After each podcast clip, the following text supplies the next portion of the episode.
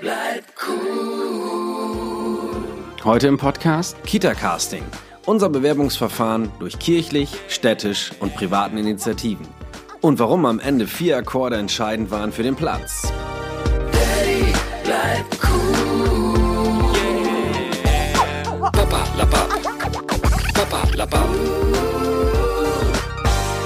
Perfekt, besser kann's gar nicht laufen. Direkt gegenüber von uns eröffnete eine kleine Privatinitiative, die den Betreuungsmangel relativ schnell erkannt haben und den rebellischen Kita-Namen die kleinen Piraten gewählt hatten.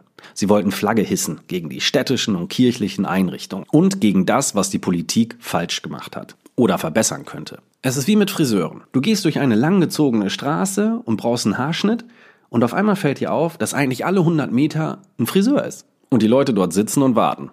Warten auf einen Kita-Platz? Bekommen wir überhaupt einen? Oh mein Gott.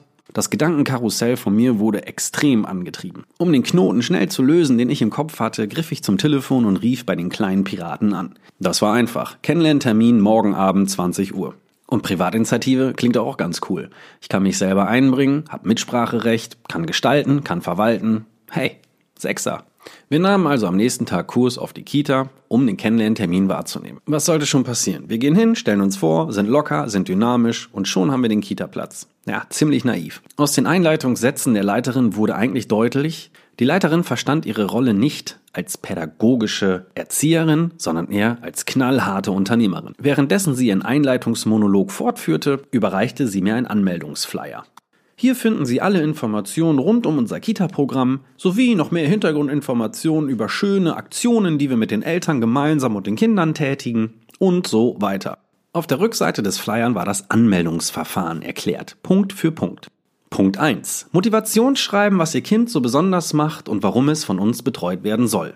Maximale Zeichenlänge 1500. Punkt 2. Was machen Sie beruflich und wie können Sie sich aktiv am Kita-Ausbau beteiligen? Handwerkliche Tätigkeit oder BWL vom Vorteil? Punkt 3. Bei einer Zusage müssen Sie einmal in der Woche für alle Kinder kochen. Bitte achten Sie dabei auf Allergiker und dass nur biologisch angebaute Produkte verwendet werden dürfen. Ich legte den Flyer zur Seite und hörte wieder der Leiterin zu. Unser Kita-Konzept ist offen. Alle Kinder können sich frei bewegen. Gut, so dachte ich. Wäre auch blöd, wenn sie irgendwo angekettet in der Ecke sitzen würden. Nach circa einer Stunde verabschiedete sich die Leiterin mit den Worten, füllen Sie alle Anmeldungsunterlagen aus, bringen Sie sie morgen mit, da morgen Abend ist unser großes Kennenlernabend mit allen anderen Eltern. Ja, super, dachte ich. Schon wieder ein Termin. Dabei hatte ich doch morgen Abend eigentlich was anderes vor. Egal, alles für den Nachwuchs, das muss passen. Ich übernehme Verantwortung, ich werde Vater. Ein bisschen Hoffnung bestand, dass morgen dieser Kennenlernabend mit den anderen Eltern so ausgehen würde. Grill an, Bierchen auf, ab in den Kitagarten und locker austauschen und kennenlernen. Doch die Leiterin zerstörte ganz schnell mein Bild und riss mich aus meiner Fantasiewelt heraus. Die Agenda für morgen, alle Eltern, die ihr Kind hier anmelden möchten, lernen sich einmal kennen, wobei wir sagen müssen, ihr Kind ist auch Ü3, bedeutet also, wir laden drei Elternteile ein, aber wir haben nur einen Platz zur Verfügung. Im Anschluss an den Smalltalk und Netzwerktermin werde ich als Leiterin noch etwas zu dem Konzept sagen und alle Erzieherinnen stellen sich noch einmal persönlich bei Ihnen vor. Im Anschluss folgt dann ein 30-minütiges Vorstellungsgespräch mit unserem Kita-Vorstand. Der besteht aus drei Personen, den ersten Vorsitzenden, den zweiten Vorsitzenden und dem Kassenwart. Okay, die Kita wird wahrscheinlich bald an der Börse sein, aus der Leiterin wird ein CEO, Anzug statt Matschhose und alle Kinder werden in Watte eingepackt. Auf dem Weg nach Hause nahm ich den Kita-Flyer und warf diesen in den städtischen Mülleimer. Auf diese Überleitung habe ich mich wirklich gefreut, weil jetzt kommen wir nämlich zu der städtischen Kita. Im Gegensatz zu dieser börsennotierten Privatkita war es viel entspannter, mit den Beamten vor Ort den Kita-Platz zu planen. Ab auf die Internetseite, eintragen in dem Formular, abschicken, nochmal zum Telefon greifen, ob wirklich alles angekommen ist und warten. Nach ein paar Wochen griff ich zum Hörer, um nochmal zu erfahren, wie es denn eigentlich aussieht. Schließlich brauchen wir Planungssicherheit. Wir können Ihnen einen Kita-Platz zusichern. Das ist gar kein Problem. Sie haben ja auch ein Anrecht darauf. Nur leider muss ich Ihnen mitteilen, dass dieser etwas außerhalb des Stadtgebietes liegt, dort wo Sie wohnen. Sie können sich ja überlegen, ob Sie den haben wollen oder nicht. Geben Sie mir bitte rechtzeitig Bescheid. Sicherlich können Sie sich vorstellen, dass die Warteliste sehr, sehr lang ist und es wäre ja schade, den anderen diesen Platz zu verwehren. Ab diesem Zeitpunkt änderte sich alles. Der kirchliche Platz war die letzte Chance, um den Lucky Punch zu platzieren. Die Gemeinde ums Eck war die Lösung. Morgens nicht weit fahren, immer in der Nähe und später Wenn der Kleine selber Fahrrad fahren kann, könnte er sogar alleine dahin fahren. Ab auf die Internetseite. Alle Informationen zum Kirchenvorstand gesammelt, im Veranstaltungskalender geschaut, wo wann welche Veranstaltung ist. Wann finden die Kindergottesdienste statt? Gibt es Bekannte oder Freunde, die in der Gemeinde schon ehrenamtlich tätig sind, die wir als Vitamin B anzapfen können? Wir brauchten einen Masterplan. Bei kirchlichen Einrichtungen, wie wir erfahren haben, geht es um Sozialpunkte. Sozialpunkte setzen sich wie folgt zusammen. Ist der oder diejenige überhaupt in der Kirche? Engagiert er sich ehrenamtlich in der Gemeinde? Alleinerziehend, verheiratet oder geschieden? Gibt es bereits Geschwisterkinder? Einzugsgebiet und die Menschlichkeit. Okay, dann rechne ich mal. Verheiratet, check.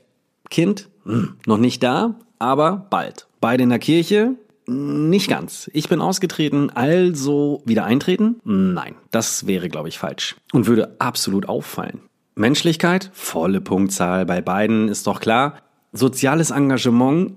Könnten wir vielleicht noch ein bisschen mehr dran schrauben, um da noch den einen oder anderen Punkt zu bekommen. Wie damals in der Schule, es gibt immer Fleißpunkte, also in dem Fall Bewerbungsmappe. Wir brauchen Fotos von uns, warum, wieso, weshalb wir genau diesen Platz haben wollen. Motivationsschreiben haben wir noch von der privaten Kita.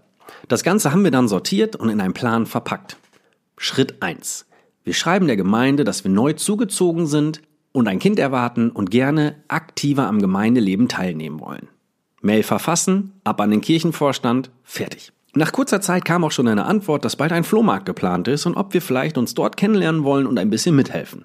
In der Mail waren verschiedene Positionen aufgeführt, wo wir uns beteiligen könnten ehrenamtlich. Bedeutet von 14 bis 16 Uhr Betreuung Waffelstand. Na klar machen wir den Waffelstand, da sind wir doch Pros drin, machen wir gerne, bringen sogar auch noch den Teig mit. Wenige Stunden später kam erneut eine Mail. Es ist jemand ausgefallen und kann leider die Losbude nicht mehr betreuen.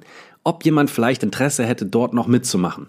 Passt super, habe ich zurückgeschrieben. Genau da habe ich nämlich noch Zeit, weil ich ja später in die Waffelbude muss. Auf dem Flohmarkt angekommen, wurden wir auch direkt herzlich vom Vorstand empfangen und direkt in das Gemeindeleben integriert. Ich gebe zu, wir hatten ein sehr, sehr schlechtes Gewissen. Aber nach einer kurzen Zeit fühlten wir uns so wohl in diesem Gemeindeleben, dass es echt cool war. Nachdem wieder alles eingeräumt und abgebaut war, fragte dann noch der Vorstand, ob vielleicht jemand morgen im Kindergottesdienst Gitarre spielen könnte. Das war der Jackpot dass irgendwann mal vier Akkorde entscheiden, ob wir einen Kita-Platz bekommen oder nicht, hätte ich nie gedacht. Eine Woche später kam eine erneute Mail vom Kirchenvorstand, dass sie sich freuen würden, uns in der Gemeinde zu begrüßen und dass der Kleine den Kita-Platz sicher hat. Das Casting war beendet, der Recall war vollbracht, wir haben einen Kita-Platz. Im nächsten Podcast geht es darum, wie die Eingewöhnung mit dem Kleinen war und warum wir ihn nach drei Monaten wieder freiwillig abgemeldet haben.